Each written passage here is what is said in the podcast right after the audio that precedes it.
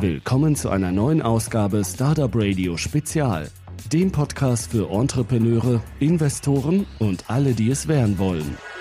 Hallo zusammen und herzlich willkommen zu einer neuen Talkrunde rund um das Startup-Geschehen der letzten Wochen. Diesmal begrüßen die Moderatoren von Startup Radio, das ist einmal Jörn. Hallo Jörn. Hallo, live und direkt aus Frankfurt. Und ich, Gedeo. Recht herzlich Thorsten aus München. Hallo Thorsten. Hallo, hallo. Und Christian aus New York. Hallo Christian. Hallo, moin. Zu den beiden Gästen gibt's dann im Verlauf des Podcasts mehr Informationen, aber Aktuell würde ich gerne gerne zwei Bekanntmachungen loswerden. Und zwar Bayern Rock, die Startup-Szene. Das Cross-Media-Format Startup Bavaria, eine Sendung, die für Puls, Bayerisches Fernsehen und Bayern 3 produziert wird, sucht gründungswillige und frisch gegründete Startups aus dem Bundesland Bayern. Bewerbt euch jetzt für ein kostenloses Coaching. Kontakte zur Szene und ganz entscheidend die Möglichkeit, sowohl im Web als auch im TV und Radio mediale Aufmerksamkeit zu erhalten. Die Bewerbungsphase ist eröffnet und läuft bis Ende Juli auf startupbavaria.de. Und noch einmal.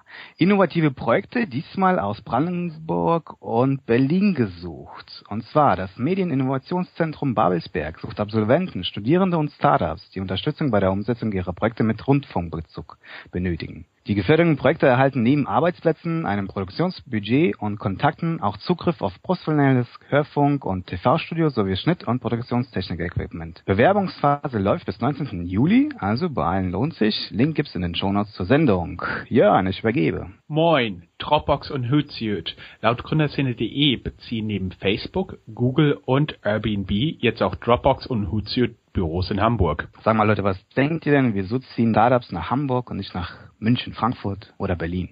Die Großen aus Amerika. Ja, ich denke, dass also zum Beispiel im Medienteil ist ja Hamburg immer noch einfach eine Stadt, die sehr, sehr wichtig ist, weil viele Verlage dort sind.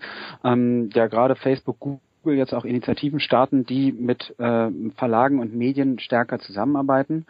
Und ähm, Vielleicht auch, weil es eine Stadt ist, in der traditionell einfach ein bisschen mehr Geld ist als in Berlin. Also mit Handelstradition etc. Und das, vielleicht ist das noch ein weiterer Grund. Und vielleicht auch, weil es ein bisschen schöner ist, aber das darf man immer nicht sagen, sowas. Ja, zumindest hast du, wenn du aus London kommst, da wenig Probleme mit der Umstellung des Wetters, ne?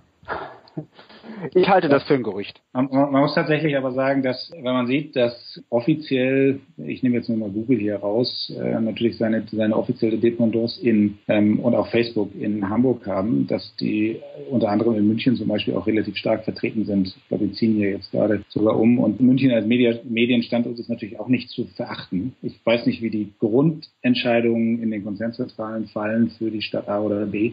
Vielleicht ist Hamburg im Gegensatz zu München zum Beispiel, beides, sind ja beides große Medienstädte. E-Commerce ist ja eher das Thema in Berlin. Aber vielleicht hängt es auch einfach mit den Preisen zusammen. München ist halt einfach nochmal 30 Prozent teurer als Hamburg. Und das gilt auch für Büros etc. Der Arbeitsmarkt ist so gut wie dicht, was ähm, auch IT-Kräfte und so weiter betrifft. Vielleicht ist da die Lage in Hamburg auch noch ein bisschen einfacher. Eher eine These, aber könnte ich mir vorstellen. Techstars starten in Berlin durch. Die ersten zehn Startups haben es in den ersten Batch geschafft und werden von Techstars und Mentoren unterstützt. Laut Gründerszene werden den Startups knapp 120.000 US-Dollar zur Verfügung gestellt, 18.000 Dollar Seed-Finanzierung und Jörn, jetzt eine Frage an dich. Ein optionales Wanderdarlehen in Höhe von 100.000 US-Dollar. Was bedeutet das?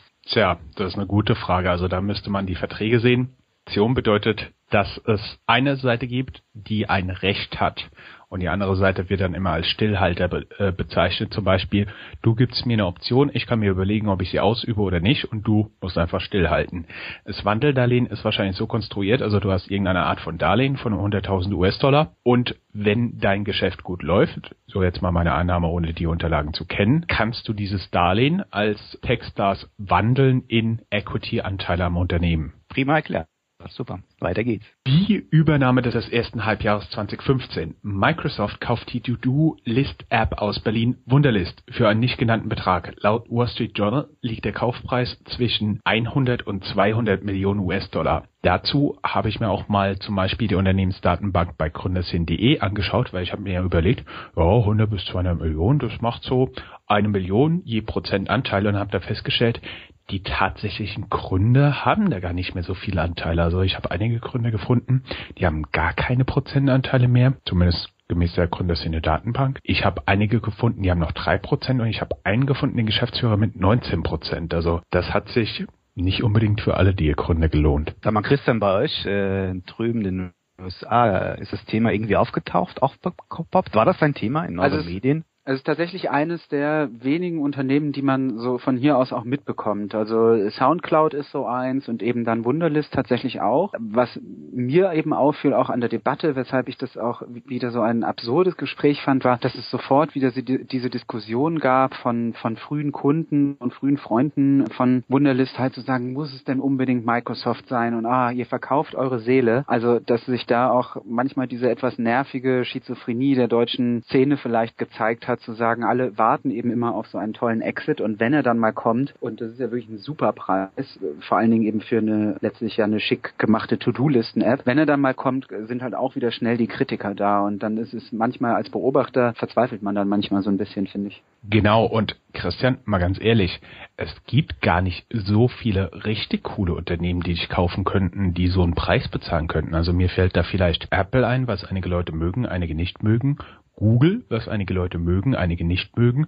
Und dann gibt es noch einen ganz, ganz großen Haufen von Unternehmen, die hier nicht bekannt sind oder die eine schlechte Reputation haben, die sich so ein Start-up in dieser Preislage überhaupt leisten könnten. Also es gibt eigentlich relativ wenig Leute, die dich akquirieren könnten und dann einen ordentlichen Preis bezahlen und noch cool sind. Also man kann nicht alles haben. Alles klar, dann kommen wir zu dem nächsten Thema. Und zwar diesmal ein Tipp für alle, die wissen wollen, wie virales Online-Marketing funktioniert. Und zwar gab es auf einem Hamburger Event ein Interview mit dem Macher und Gründer von Heftigco, der mit fremden Video- und Bildcontent auf 50 Millionen Uniques weltweit schafft im Monat. Wer also erfahren möchte, wie das Ganze funktioniert, kann sich auf jeden Fall in den Show Notes mal den Link anschauen. In dem Video-Interview von circa einer Stunde erzählt der Heftigco äh, Gründer, wie das ganze Portal gestartet ist und ein paar Insights, wie das Ganze funktioniert. Christian, du hast ja auch ein interessantes Thema mitgebracht. Es geht da um einen Pitch-Wettbewerb in Hamburg. Kannst du das so kurz was erzählen? Ja, genau. Und zwar im Medienbereich eigentlich in den letzten Wochen mit das Aufsehenerregendste, wenn es um Startups im Medienbereich geht, war der Voker Innovation Day. Also Voker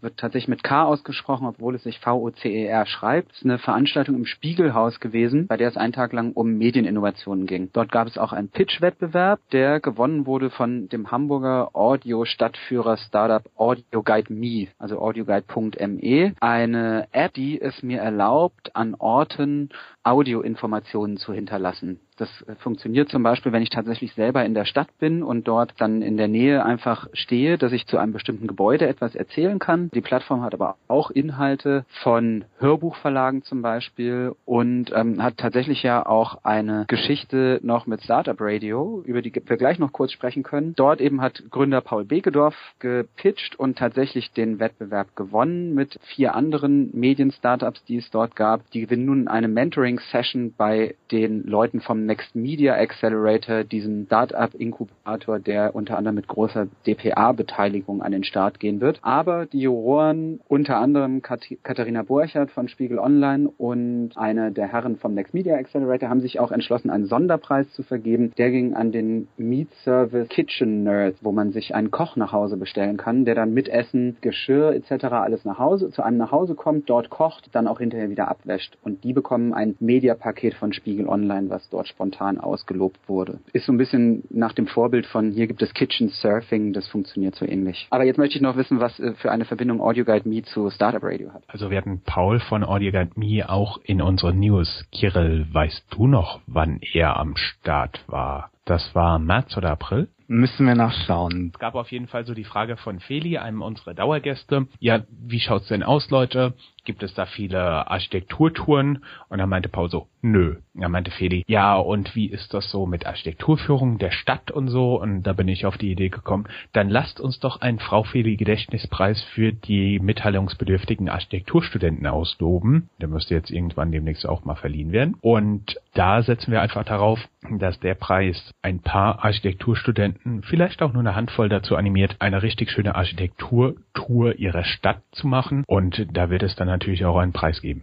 Und es ist also auf jeden Fall sehr, sehr nette App, sehr gute, ähm, sehr gute Informationen dort drin und auch der ganze Innovationstag. Also ich äh, war letztes Jahr dort und konnte ihn eben, dieses Jahr habe ich ihn dann komplett im Livestream geschaut. Glaube, den kann man sogar auch nachschauen auf www.voker.org. Der ganze Tag ist eigentlich von einer sehr schönen Stimmung geprägt. Es gibt im Medienbereich nicht viele Veranstaltungen, die sonst so sind, weil viele eben so diese Wir werden alle sterben, alles ist ganz furchtbar Haltung haben und dort gibt es tatsächlich eher das Hauptaugenmerk auf Projekte, die funktionieren, auf viele angenehme junge Leute, die was anstoßen und so. Das ist eine sehr angenehme Veranstaltung auf jeden Fall. Audioguide.me war auch für den Deutschen Radiopreis in einer Kategorie nominiert. Gut für Sie. ja. Aber haben die gewonnen? Weißt du das?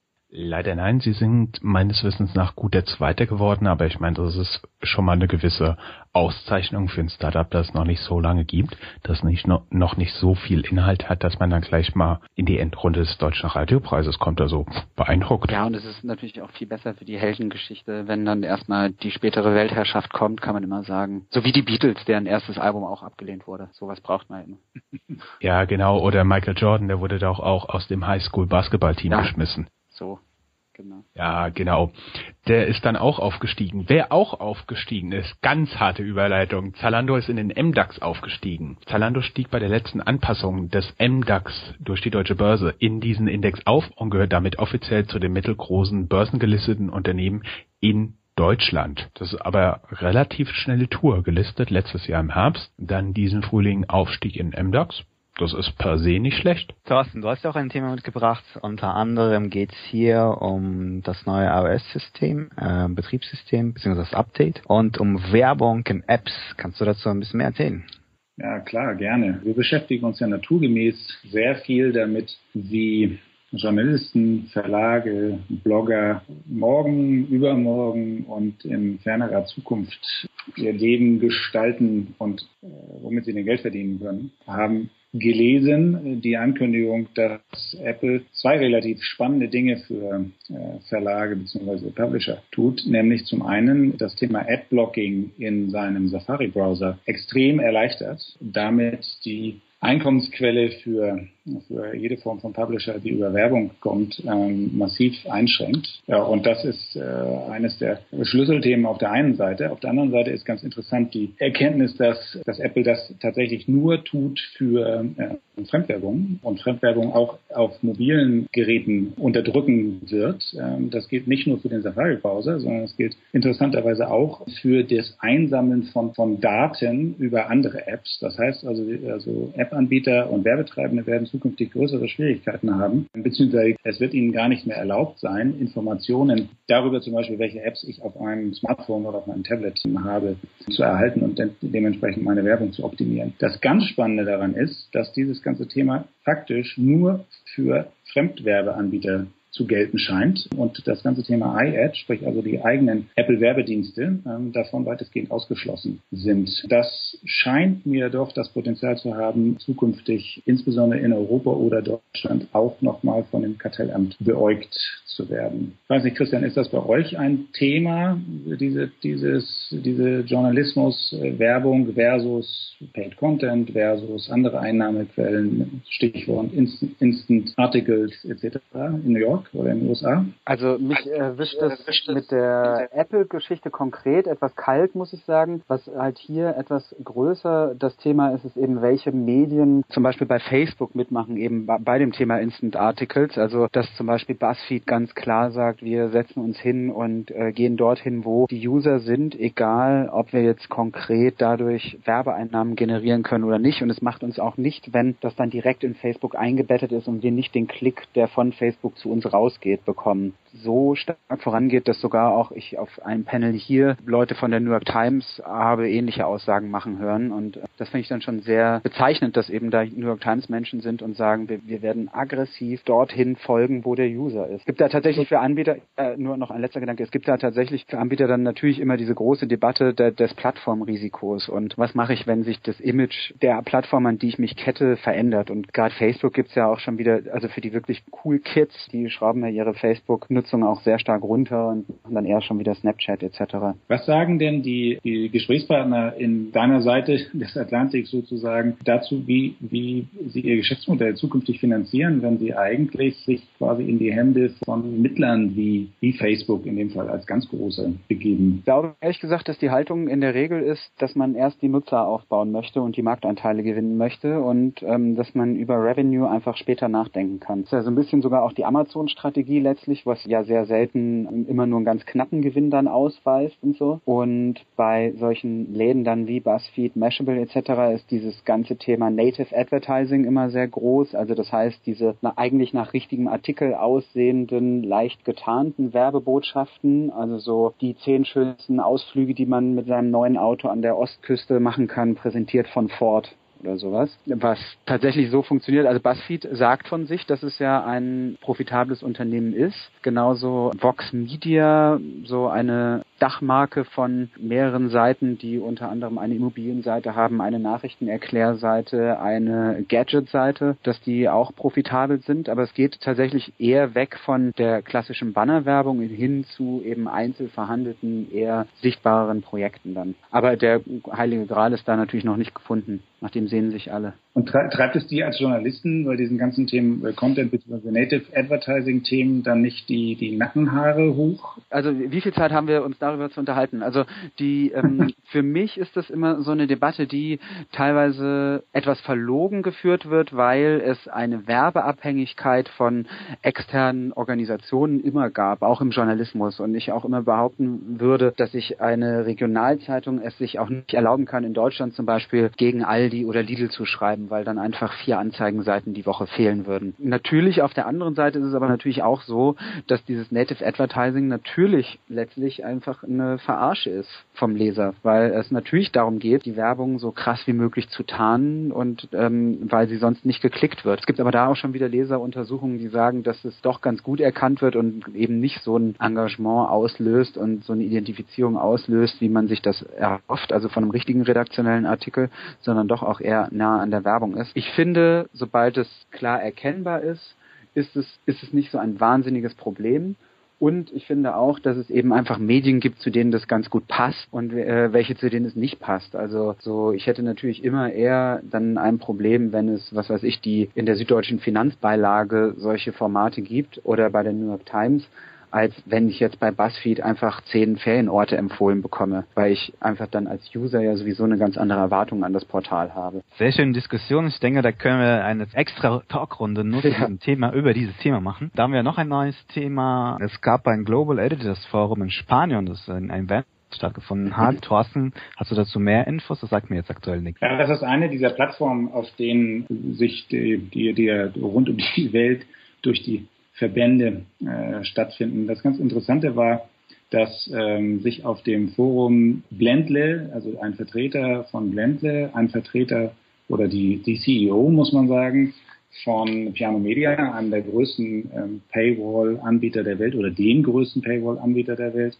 und äh, von Pressreader trafen und im Prinzip über ein ähnliches Thema diskutierten, das wir gerade angerissen haben, nämlich die Frage, wie sehen eigentlich journalistische Modelle in Zukunft aus? Das sind ja sehr unterschiedliche Ansätze. Klassische Paywall-Softwarelösung, die dem Medium an sich seine Identität weitestgehend lässt, ähm, auf der einen Seite und auf der anderen Seite dann Aggregatoren wie Ländle, die ja jetzt zumindest mal mit, mit, mit sehr viel Hype in den Markt äh, gehoben werden. In Deutschland haben sie jetzt, glaube ich, über 30 Verlage gesigned und starten mit relativ viel ähm, Rückenwind dort. Ähm, auch interessant in dem Kontext, dass Pressreader ja schon eine Company ist, die es schon seit na, zehn Jahren oder so gibt, die ja etwas anders orientiert ist, nämlich eher magazinigeres im Sinne von und wir verkaufen oder wir, wir bieten, bieten ähm, dann die ganzen Titel an, nicht nur einzelne ähm, Artikel, also wie das Blendle tut. Also sehr, sehr unterschiedliche Modelle, die da diskutiert haben, ohne konkretes Ergebnis, soweit ich das weiß. Interessant, genau wie Christian eben gerade sagte, ja, am, im Moment suchen tatsächlich ja alle nach dem Heiligen Gral und es scheint ihnen zumindest mal noch nicht zu geben, äh, beziehungsweise noch hat ihn keiner gefunden. Gute Frage, ob, ihn über, ob es ihn überhaupt gibt, den dort zu finden. Was ich aber ganz spannend fand in dem Zusammenhang, war die Tatsache, das passt auch gut zu dem, zu einem Zitat von Christian vorhin, der meinte, dass die allgemeine Stimmungslage eher untergangsorientiert, wir werden alle sterben ist. Und die Kelly Leach von, von Piano Media daraufhin antwortete bzw. reagierte, ich verstehe nicht, warum Verleger so zurückhaltend sind. Es gibt nicht viel zu verlieren, sondern nur zu gewinnen. Auf den Hinweis, äh, wie denn Verlagsstrategien in der digitalen Welt dann letzten Endes aus, aussehen sollen. Also eine ganz spannende Diskussion darüber, wie die Zukunft ähm, des Journalismus beziehungsweise von Verlagen aussieht, ohne ein Ergebnis, auf das man sich beziehen könnte, das allgemeingültig sagt, äh, so sieht die Zukunft tatsächlich letzten Endes aus. Was natürlich total schade ist, weil die Sehnsucht danach ja so groß ist,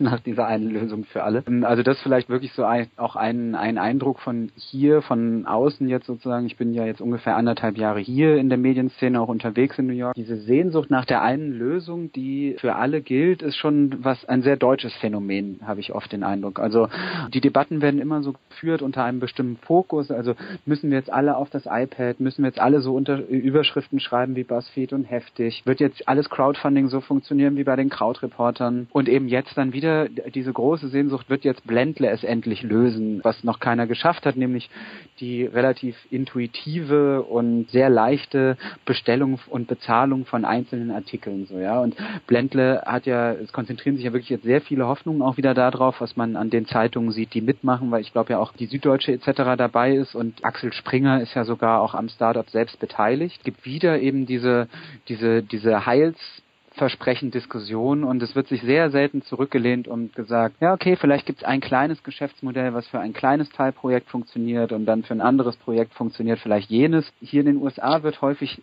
darüber eher dann nachgedacht, wie man einfach fünf, sechs, sieben verschiedene Einkommensströme so aufbauen kann, dass es dann in Summe mich ernährt und weniger vielleicht so die, diese eine Lösung für mein gesamtes Unternehmen oder geschweige denn die eine Lösung für die ganze Branche. Ich kann das total unterstreichen aus der Perspektive hier. Das ist auch unsere Erfahrung in den Gesprächen, die wir mit äh, Verlagen jedweder Größenordnung führen. Da herrscht aus unserer Wahrnehmung ähm, in Anführungsstrichen so etwas wie eine Partiallähmung, darüber zu warten, wenn, dann müssen wir jetzt einfach hundertprozentig das Richtige machen. Und es gibt, oder wir nehmen relativ wenig Experimentierfreudigkeit ähm, wahr, zu sagen, wir probieren halt einfach die Dinge mal aus. Äh, wir versuchen verschiedene Dinge, wie es auch in Google macht. Aber in der Verlagsbranche ist es äh, wahrscheinlich in unserer Wahrnehmung schon noch so die Struktur, äh, wenn, dann muss man das richtig machen. Ähm, und Scheitern ist eigentlich keine richtige Option von kleineren Projekten. Ähm, auch das ist ja ein typisches Internetthema. Launch early and often, fail fast and cheaply. In Amerika auch aus, in unserer Wahrnehmung sehr viel stärker in der DNA von, von allen digitalen ähm, Aktivitäten. Hier eigentlich eher Großprojekte, Paywall-Projekte dauern zwei Jahre ähm, und dann ist es einfach eine Hop- oder Top-Entscheidung. Aber menschlich vielleicht auch nachvollziehbar, weil da dann vielleicht auch Managementköpfe äh, dranhängen. Bisschen verwunderlich und schade manchmal, dass die Experimentierfreudigkeit da vielleicht nicht ganz so groß sind sonst. Und auch eher einfache Wege gesucht werden. Jetzt kommt ein Blendle daher. Tolles Modell, muss man sagen. Tolle Initiative, ähm, ähm, auch tolles Produkt, wie ich finde. Aber es stürzt sich halt einfach alles darauf. Vielleicht ist es aber partiell auch nur ein Medienphänomen, dass äh, die Medien das in, äh, aktuell auch nur in der Form reflektieren. Und deutschen Medien geht es auch noch sehr gut. Also vielleicht noch so als letzter Teilaspekt davon. Also der Veränderungsschmerz wird zwar mehr und mehr wahrgenommen, aber es gibt natürlich trotzdem noch genug Verlage, die mit ihren Printausgaben einfach noch so viel Geld machen. Und ähm, das ist ja häufig einfach ein Klassiker in jeder Diskussion über Change Management, sei es in Unternehmen oder auch für einen selbst. So, warum habt ihr nicht früher was geändert? Und immer ist die Antwort, naja, es war noch nicht schlimm genug. Das ist vielleicht auch, der Markt ist da einfach auch noch nicht so krass bedroht, wie er sein müsste, um eine größere Innovationsgeschwindigkeit auszulösen. Absolut, ja, würde ich auch unterstreichen, in der Tat. Die Frage ist, wann es kommt. Ja? Ähm, den US-Verlagen ging es ja auch jahrzehntelang hervorragend. Ich weiß nicht, ob es ihnen jemals so gut ging wie den deutschen Verlagen. Ähm, da fehlt mir die Einsicht äh, oder der Einblick. Aber die haben, glaube ich, ja vielfach diese, diese Schmerzen schon hinter sich und viele haben es ja auch gar nicht überlebt, muss man ja. sagen. Ne? Dass das vielleicht auch die andere Seite dessen, was du vorhin sagtest, ja, wir werden alle sterben, da muss man sagen, ja, das stimmt vielleicht auch. Vielleicht werdet ihr nicht alle sterben, aber wenn ihr da stehen bleibt, wo ihr jetzt seid, dann wird es relativ viele von euch tatsächlich auch erwischen. Ja. Was ja nicht unbedingt schlimm ist.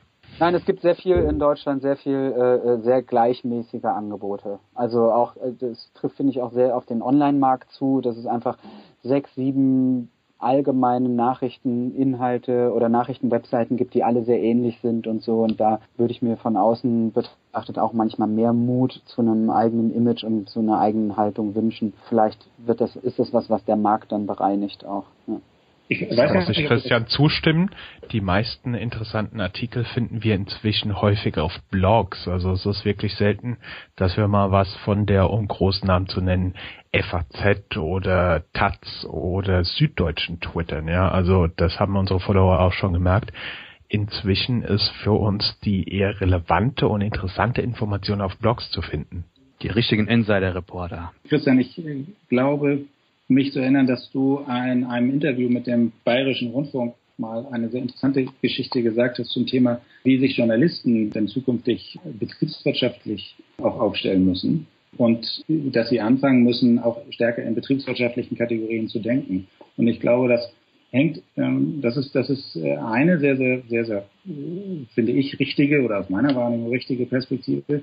Die ergänzende ist aber auch, dass ich finde, und das ist ja das, was du auch im Kontext mit BuzzFeed etc. sagst, dass auch jeder Publisher anfangen muss, sich mehr wie ein E-Commerce-Unternehmen äh, zu verstehen. Und dass ähm, Publisher auch anfangen müssen, E-Commerce-Mechanismen zu, zu nutzen. Wir hatten vorhin das Thema Amazon ganz, ganz kurz. Ja, Amazon, die Themen Recommendation etc., die Nutzung von Nutzerdaten für die, für die Optimierung von Monetarisierung von Inhalten, sei es Werbung, sei es Pay-Content, sei es Affiliate-Themen etc. Und auch das Schreiben in eine Richtung, die dann halt äh, den Kunden interessiert und nicht nur für sich selbst ist, das ist, glaube ich, gerade in dem Kontext der, der, der Marktbereinigung, die wir ja gerade angesprochen hatten für die verschiedensten Medien und Lokalzeitungen und so weiter, ganz entscheidend. Ich glaube tatsächlich, dass diejenigen langfristig gewinnen werden, die in der Lage sind, auch diese Mechanismen, die aus dem Commerce Part schon lange bekannt sind, in die Publishing-Welt umzusetzen, dass die langfristig auch erfolgreich sein können. Und die, die es nicht schaffen und gleichzeitig dann halt auch austauschbare Produkte haben,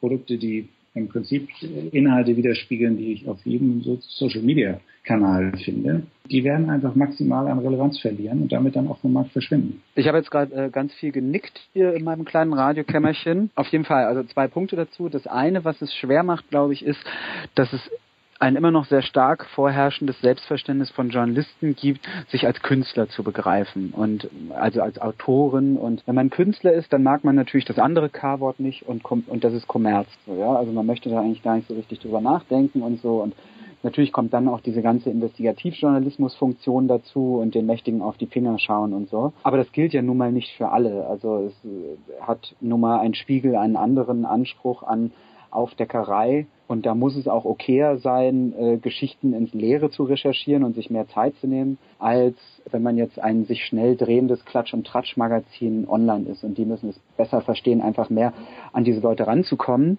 äh, oder beziehungsweise an diese Mechanismen auch ranzukommen und die besser zu verstehen. Weil das ist mein zweiter Gedanke dazu, da ist auch einfach noch wahnsinnig viel Luft im Markt. Es gibt einfach in diesem Amazon-Mechanismus Kunden, die das gelesen haben, kaufen auch, gibt es noch keine saubere Lösung für den Journalismus. Also alle klatschen halt drunter diese leidlich passenden weiteren relevanten Artikel. Die sind aber gar nicht so sehr an mein Leseverhalten angepasst, sondern mir wird halt eher so dann angezeigt, zehn Promis, von denen sie nie wussten, dass sie wirklich in Wirklichkeit äh, schwarze Hautfarbe haben und sowas. Und das hängt dann da immer so drunter, aber wirklich diese eine relevante und gut funktionierende äh, Empfehlungsmaschine zum Beispiel gibt's da noch nicht. Kleiner Hörer, Service-Journalismus hier, wer da eine gute Idee hat, damit lässt sich viel Geld verdienen. Und schon wieder haben wir eine neue Geschäftsidee rumgebracht. Voll das ist ja der Hammer. In jeder Folge, in jeder Folge. Bevor, bevor jetzt ganz viele Startups in diese Richtung laufen, Christian, ein kurzer Hinweis dazu.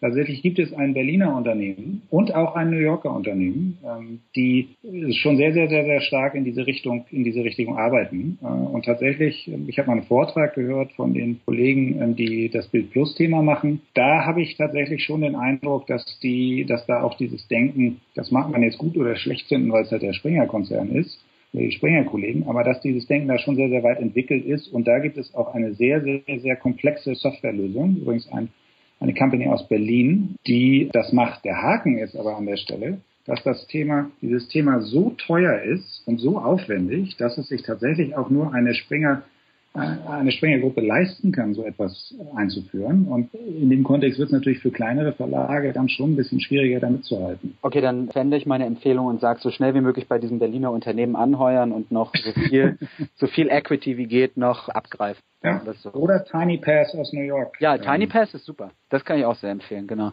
Das Problem liegt wahrscheinlich in der Komplexität der menschlichen Sprache. Ja. Ja, ja, klar. Also die Linguistik-Sachen da sind sehr problematisch und dann natürlich auch, wenn, dann konzentriert man sich natürlich erstmal auf den englischsprachigen Markt als Dienstleistung bei allem, was mit Sprache zu tun hat und dann dauert das einfach auch oft, bis es dann in andere Sprachen runtertropft, sozusagen. Zum Glück ist die englische Sprache auch ein bisschen einfacher als die deutsche. Korrekt.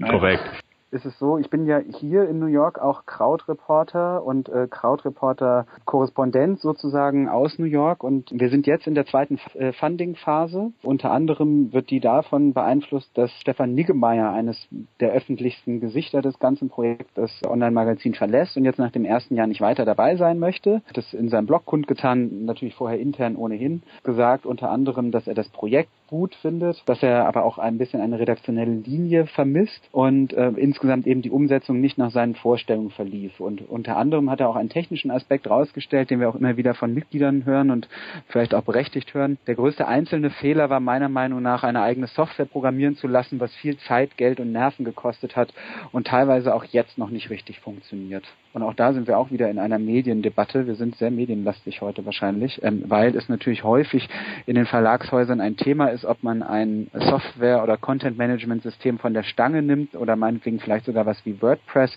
oder ob man eben ein proprietäres System entwickelt. Und auch das ist natürlich bei den Krautreportern ein Thema.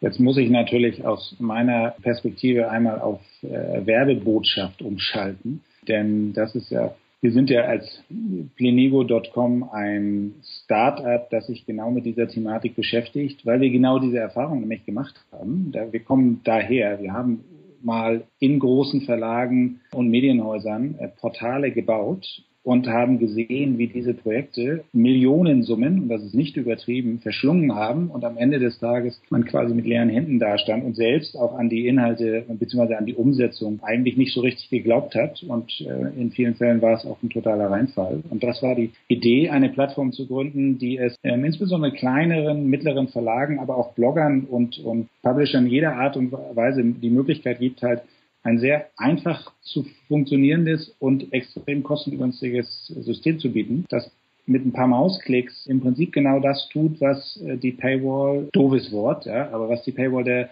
New York Times oder von, von Bild Plus und so weiter letzten Endes auch kann. Ähm, und da übertreibe ich nur ein ganz klein bisschen, ähm, muss ich sagen. Und das ist uns gelungen. Schade, dass wir die Kollegen von Crowdreporter noch nicht kennengelernt haben, zumindest noch nicht zu dem Zeitpunkt, denn an der Stelle hätten wir tatsächlich wirklich helfen können.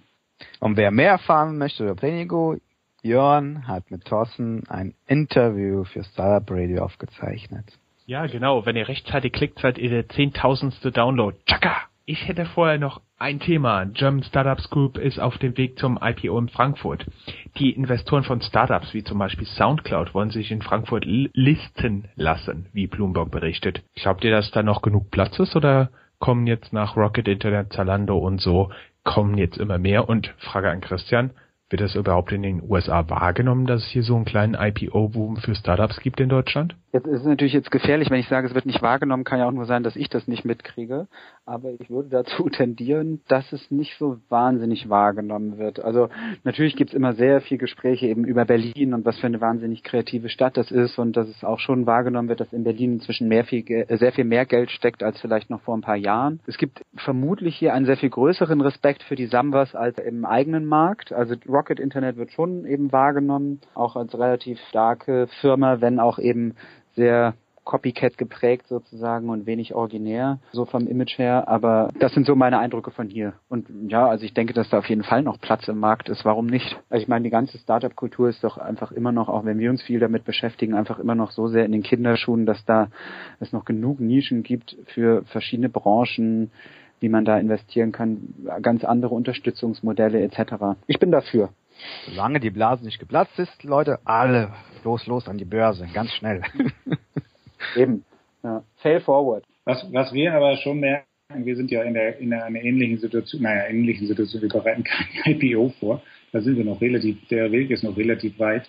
Aber ich bemerke tatsächlich schon eine relativ deutliche Diskrepanz zwischen dem, was die Medien schreiben über Startup-Finanzierung und so weiter ich mein, und dem, was man tatsächlich live und im Kontext der Suche nach Finanzierungsrunden de facto erlebt. Wir haben einen Business Angel aus äh, Chicago. Da kriegen wir auch relativ viel von dem mit, äh, was äh, in den US-Märkten ähm, dort passiert und wie Business Angels bis hin zu den VCs und so weiter dort agieren. Und da ist halt schon, genauso wie wir es an vielen Stellen heute Abend nämlich schon eine Diskussion hatten, auch da ist mehr Experimentierfreudigkeit und Offenheit da, Dinge einfach mal auch auszuprobieren. Und wahrscheinlich auch mehr, sehr viel mehr private, tatsächlich wohlhabende Menschen, die sagen, statt ähm, jetzt mein x-tes äh, Wohnhaus in München, Berlin oder Hamburg zu kaufen, investiere ich einfach mal einen Teil in, in, in vielversprechende junge Leute, die spannende Geschichten machen.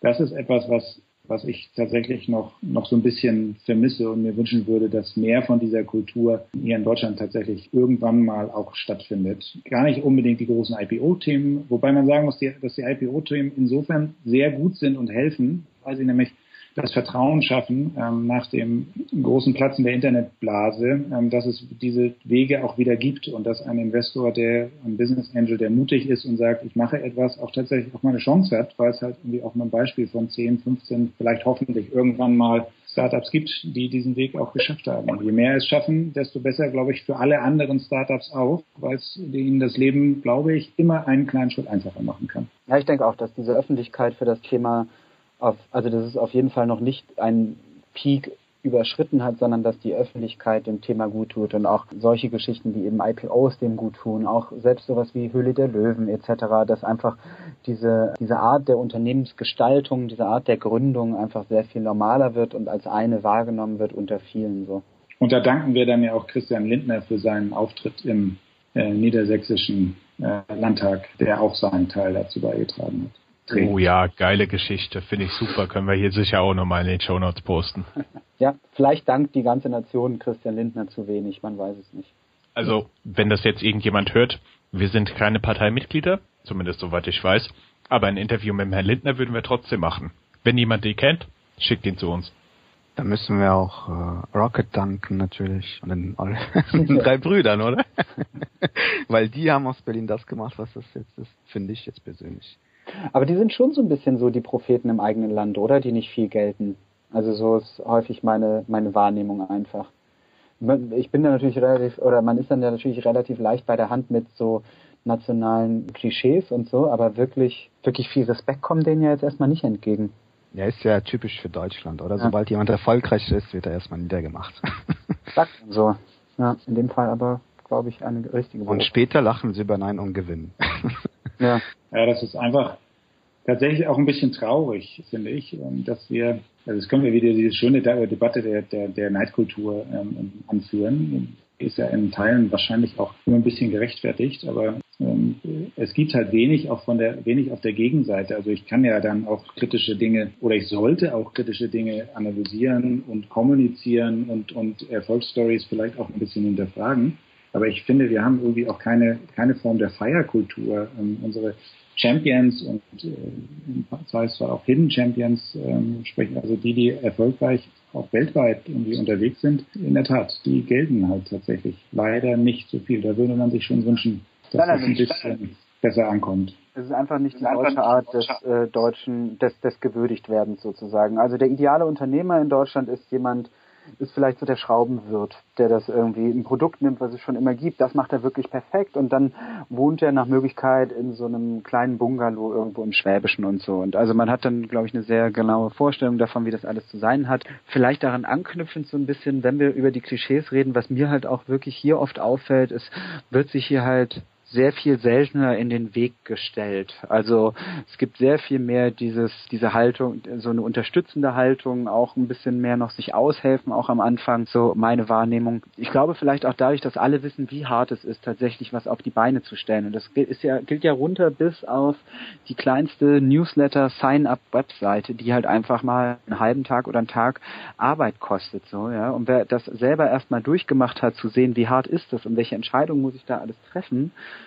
der wird, glaube ich, auch sehr viel ruhiger, was das Kritisieren anderer angeht. Also zumindest ist das für mich auch nochmal so eine, eine Krautreporter-Lektion gewesen, dass ich so dachte, wow, wie viel da alles dranhängt, da ich, dass ich jetzt selber eben sozusagen da äh, von der Innenseite das alles mitbekomme. Da, da habe ich echt dann auch an vielen Stellen gedacht, wie über wahnsinnig viele Projekte ich so einfach mal urteile, ohne in erster Linie voranzustellen, was sind das für Leute, wie viel Gedanken sind da vielleicht drin und irgendwie so, also erstmal so ein Wohlwollen oder ein Honorieren der, der des Versuchs irgendwie so. Das verändert, hat mich schon verändert jetzt eigentlich auch durch, durch diese Krautreporter-Erfahrung, das so vom Inneren mal zu sehen.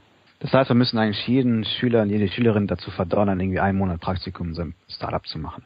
Ich finde ja. Gute Initiative. Ja. Zumindest, zumindest mal zu dem Thema Eigenverantwortung, Unternehmertum und was es de facto bedeutet, die im Prinzip beide Seiten auch, auch dort mal zu sehen. Wieder ganz anderes Thema, aber so äh, knallige Zweisatzthese rausgehauen. Ich finde sowieso, dass, unter, dass Schüler sehr viel mehr mitkriegen sollten, wie Jobs funktionieren und wie Unternehmen funktionieren. Weil letztlich weiß man, was die Eltern machen, man weiß, was Lehrer machen und das war's hat doch, also so zur Schulzeit, wer weiß denn da, was ein Controller macht oder sowas? Oder eben was in einem Startup passiert. Und ich finde da jegliche Zusatzerfahrung ist prinzipiell erstmal begrüßenswert. Einfach auch mal eine These raushauen. Punkt. Total unterstützend. Ich finde das allerdings ganz äh, toll. In meiner, in der Schule, in der ich Abi gemacht habe, gibt es eine Initiative des Alumni-Vereins, die tatsächlich die ehemaligen Absolventen einmal im Jahr dazu einlädt, ähm, ihre Berufe in der Schule vorzustellen. Ich kann mir das nicht auf die Fahnen schreiben, weil ich das initiiert habe. Tatsächlich muss ich sagen, ich war noch nicht mal dabei, aber ähm, müsste das jetzt ein bisschen motiviert durch unsere Diskussion auch de definitiv mal tun, weil ich einfach eine tolle Sache finde. Ähm, wobei ich glaube, wenn ich mehr US-Filme in Erinnerung rufe, scheint es das in den USA doch tatsächlich auch häufiger zu geben. Ne? Ich erinnere mich so an Filme, wo Papa dann seinen Job vor der Klasse vorstellt. Ja, und ich glaube, ja. es gibt auch umgekehrt, so Take Your Son to Work Day oder Take Your Kid to Work so Day oder sowas. Ja.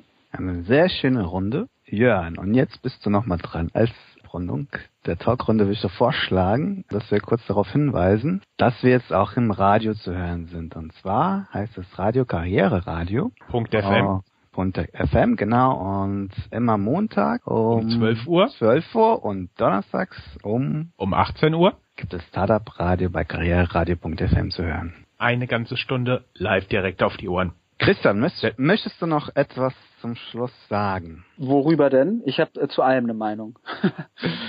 Sag doch mal was zu dir. Wir haben ja schon erfahren, du bist bei Krautreporter, Reporter. Was machst du eigentlich in New York? Genau, also ich dazu?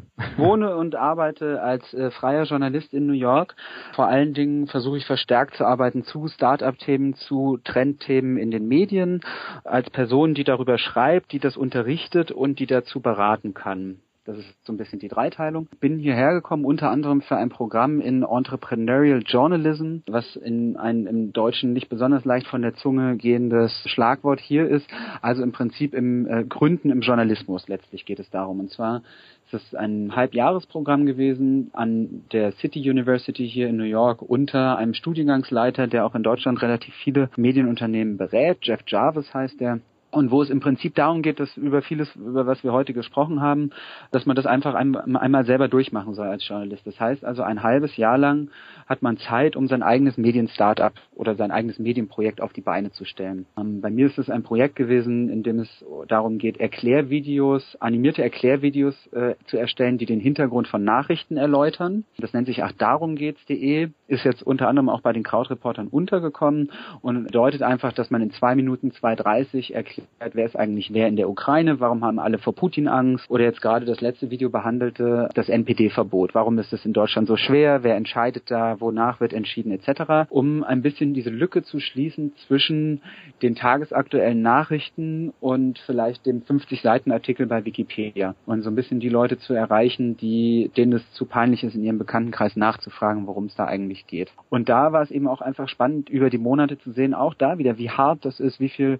ähm, Entscheidungen da getroffen werden müssen, wie man so ein Team, äh, wie so ein Team zusammenbekommen etc. Genau, das war so das erste halbe Jahr hier und seitdem, jetzt sind es schon anderthalb Jahre, die ich hier bin und eben eine Mischung aus den Krautreportern, ein Stuttgarter Jugend- und Bildungsverlag, für den ich viel arbeite, Yes heißt der, Y-A-E-Z, dann äh, mache ich DPA-Schichten und teilweise eben das, was mir alles noch zwischen die Finger kommt, wenn ich hier unterwegs unterwegs bin auf irgendwelchen Veranstaltungen. Also das heißt, ich habe schon für Spiegel Online was geschrieben, für die Süddeutsche etc. und versuche halt mehr und mehr in diese Richtung zu kommen, so mich als Experte zu positionieren für Medientrends, Kontakte hier in die US-Medienwelt und eigentlich eine Aussage zu transportieren, die gar nicht so sehr diesem Ich kann euch erzählen, wie das geht entspricht, sondern mehr so ist, macht euch mal auf den Weg. Es ist vielleicht ein bisschen einfacher, als ihr denkt und es macht mit Sicherheit sehr viel mehr Spaß, als ihr denkt, weil es cooler ist, zu versuchen, was Eigenes zu machen, als dauernd mit viel Angst in irgendeiner äh, befristeten Anstellung zu sitzen, in der Befürchtung, dass man möglicherweise in einem Monat keinen Job hat. Und so das ist so letztlich äh, die End, das Ende meiner Predigt sozusagen. Äh, die, die Nachricht, die ich am liebsten transportieren möchte, ist halt immer zu sagen, so Leben in die Hand nehmen und sich selbst auf den Weg machen, das ist echt super. Und es ist vielleicht viel einfacher, als man so denkt. Ja, also ich bin jetzt auch nicht der allerbeste Journalist unter der Sonne zum Beispiel. Und da gibt's bessere und viele Dinge, die mir Spaß machen und gute Dinge, die mir passiert sind, sind deshalb passiert, weil ich mich einfach mm, auf den Weg gemacht habe und nicht so lange überlegt habe. Auch wieder Werbeblock Ende. Hat jemand noch was hinzuzufügen? Sonst würde ich vorschlagen, dass wir jetzt mal die Runde Ja, es beenden. lohnt sich auf jeden, jeden Fall natürlich wieder bei uns auf der Website zu, vorbeizuschauen, www.startupradio.de. Wir haben wieder riesige Mengen Know-how für Weltverbesserer, was gar nicht alles mehr in die Sendung gepasst hat. Interessante Sachen, Elon Musk bei einer Keynote, Top 50 European Tech Entrepreneurs von der Financial Times und so weiter und so fort. Schaut einfach rein und natürlich, wenn ihr das mögt, teilt es überall. Uns total egal, ob Xing, ob LinkedIn, ob Google Plus, ob Weibo, ob WeChat, ähm, Facebook, Twitter, ganz egal. Verteilt es, soweit ihr nur wollt. WhatsApp. Auch wenn ich meine Werbepause schon hatte, muss ich eine Sache oder würde ich eine Sache natürlich gerne noch in die Hörerschaft streuen, denn Plenigo sucht händeringend gute Leute. Also wenn hier jemand zuhört, äh, der Lust hat, in einem, in einem Startup das zu verwirklichen, für das wir jetzt hier äh, die letzte Stunde gepredigt haben, freuen wir uns einfach auf eine Nachricht unter info at plenigo.com. Ähm, in welchem Bereich sucht ihr? Marketing, Sales, aber auch Technik. Also im Prinzip quer durch Querbeet. Ähm, gute Leute sind immer willkommen. Und wie viel Arbeitserfahrung sollten die Leute mitbringen? Können die frisch aus der Uni sein oder sucht ihr da eher seniorere Leute? Die können auch frisch aus der Uni sein. Was uns, was uns wichtig ist, ist äh, ein bisschen, ein bisschen Praxis Praxiserfahrung im Sinne von Praktika vielleicht auch mal äh, schon hineingeschnuppert zu haben in die Unternehmenswelt, vielleicht eine Ausbildung äh, gemacht zu haben. So, das sehen wir sehr individuell, aber tatsächlich haben wir da keine Berührungsängste. Junge, motivierte Menschen, die von der Uni, hungrig von der Uni kommen, sind ebenso herzlich willkommen wie vielleicht Menschen mit zwei, drei, vier, fünf, acht Jahren Berufserfahrung, die sagen, ich möchte einfach mal in einem coolen, jungen Team in einem spannenden, sehr, sehr entwicklungsstarken Feld aktiv sein. Wie viele Leute arbeiten bei euch aktuell?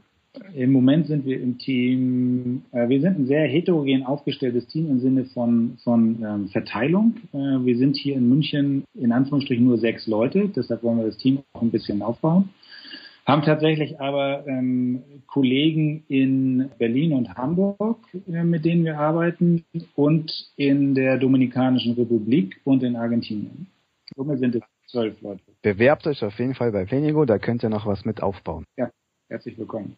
Dann bedanke ich mich für die tolle Talkrunde würden uns freuen, wenn ihr mal wieder in den nächsten Talkrunden irgendwann wieder dabei seid. Noch eine kurze Anmerkung. Nächsten Monat wird Startup Radio zwei Jahre jung. Da zeichnen wir eine Jubiläumssendung auf und dann gibt es auch ein paar coole Bekanntmachungen. Auf jeden Fall seid gespannt. Ein paar Überraschungen wird es da geben. Seid gespannt und bleibt uns erhalten. Bis dann. Bis dann. Danke. Tschüss. Tschüss aus New York. Danke euch. Danke. Das war eine Folge Startupradio.de.